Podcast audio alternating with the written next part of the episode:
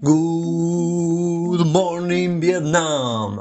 Bienvenidos al Newsreel de Plan 9. Soy Nahuel Rodríguez y como siempre vamos a hablar un poco de la actualidad del cine con sus estrenos, postergaciones y algunas efemérides. También vamos a recomendar dos películas, la última correspondiente a mi baúl de las películas.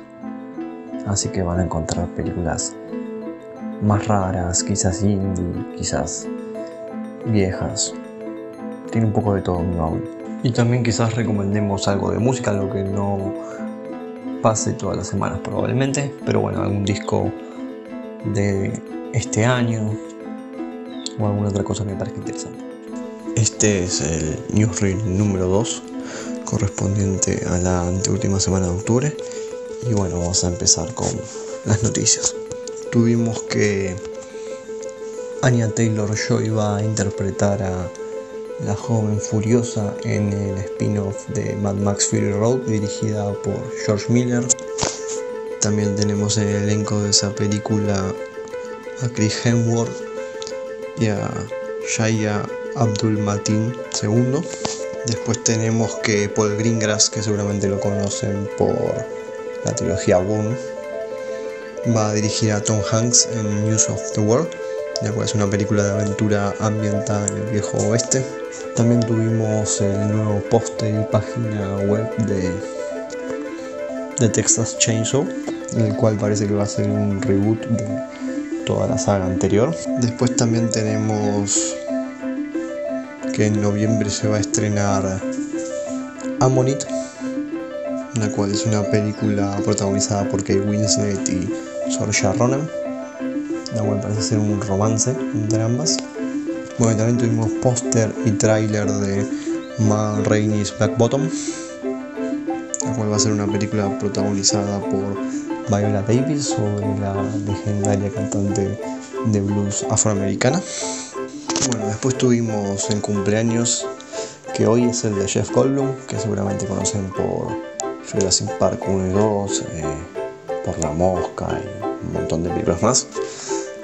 Después también tuvimos el de Vigo Mortensen, el cual es un actor que me gusta mucho, que es conocido bueno, por El Señor de los Anillos. A mí particularmente me gustó su papel en Capitán Fantástico.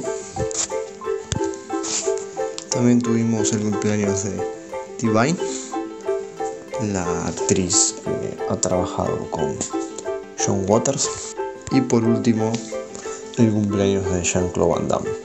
Jean-Claude Van Damme seguramente lo conozcan por Bloodsport o Cop. Yo he mirado Cop, no es una película que me haya gustado mucho, pero sí tiene una serie para Amazon Prime Video, que la cancelaron, que solamente tuvo dos temporadas, que es bastante buena, la cual es Jean-Claude Van Johnson. Por último, lamentamos el fallecimiento de la actriz Rhonda Fleming, también conocida como la reina del Technicolor, la cual fue una actriz que trabajó con actores de la talla de Kirk Douglas o Burl Lancaster, también trabajó con Ronald Reagan y bueno, ha trabajado con Hitchcock y Fritz Lang, por ejemplo. Bueno, y ahora debería ir la recomendación de terror por el mes de Halloween.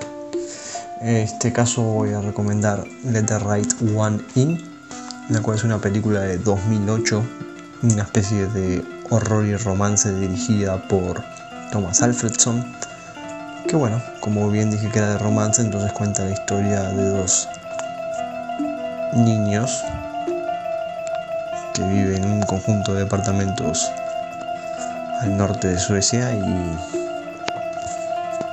se enamoran. Pero bueno, la cuestión es que Eli es un vampiro. A mí me gustó particularmente por la oscuridad de la película. Eso se puede ver tanto en las locaciones como en su estilo bastante sangriento. También me gustó particularmente por la fotografía, la cual es de Hoyte van al cual seguramente conozcan por su trabajo en Interstellar o Dunkerque.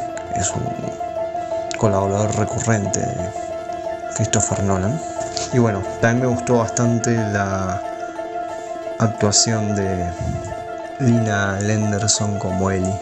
Thomas Alfredson no ha dirigido muchas películas, pero bueno, tiene El Topo, el cual es un thriller de espionaje basada en el libro de John Le Carré.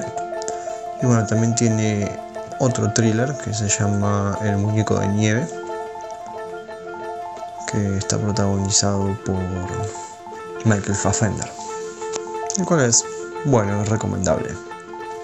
Cuenta con esa atmósfera oscura característica de los policías de.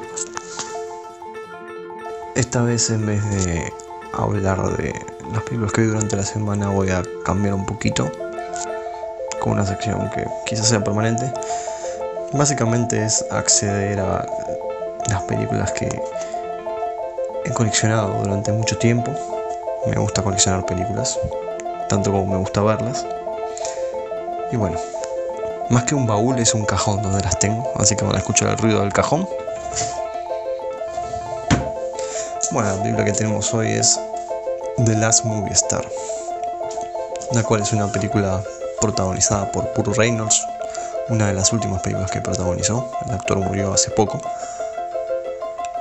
Y trata de una estrella de cine envejecida, cuyos días de gloria pasan hace mucho tiempo, que es invitada a un festival de Nashville a recibir un premio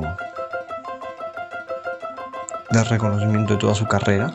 Y bueno, el festival no resulta ser lo que él pensaba y eso le implica lidiar con el final de su carrera. Me parece que tiene buenas actuaciones, actúa bien Burt Reynolds y Ariel Winter, quizás particularmente Ariel Winter. Es una linda película por que en cierta medida es una road movie. Hace una especie de bonding el personaje de Ariel Winter y el de Burt Reynolds. También porque refiere al mismo Burt Reynolds, entonces podemos ver imágenes de sus películas. Y bueno, es una película chiquitita, independiente. Antes que me olvide también quiero recomendar al Festival Escenario 2 que se puede ver gratis eh, desde la página de Contar que es tan simple como cont.ar.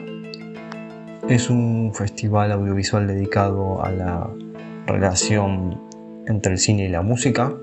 Y bueno, empezó el sábado pasado y se va a extender hasta el 30 de octubre. Tienen cosas como, bueno, primero que nada está dividido en tres secciones, la cual es la sección oficial, la sección de rescates y rarezas y la de homenajes. Entrando en la web pueden ver un poquito lo que tiene.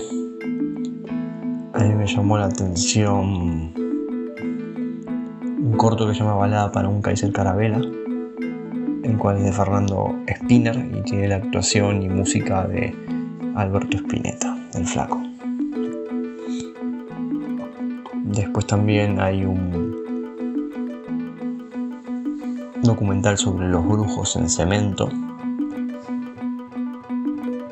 También hay una película sobre Pajarito Saguri, el bueno, como saben, fue una de las figuras fundacionales del rock nacional. Después también un documental sobre Almendra, dirigido por Elcir Albengas. Y bueno, también quería contar que estuve escuchando el último disco de Fiona Apple, que se llama Fetch the World Cutters, el cual es de este año. Y bueno, es un disco de jazz bastante oscuro y denso, con una cantante muy afilada, tanto vocalmente por el contenido de sus letras. Presentan letras bastante honestas y simples a la hora de tratar la relación de parejas y cuestiones de la vida cotidiana. También me gustó mucho la instrumentalización, en la cual destaca particularmente la batería. Y de las canciones que más me gustaron son I Want You to Love Me, Under the Table, Relay, Ladies y Heavy Balloon. Bueno, Esto fue todo por esta semana. Recuerden que estamos en Twitter e Instagram como arroba plan9podcast y en Facebook como plan9podcast.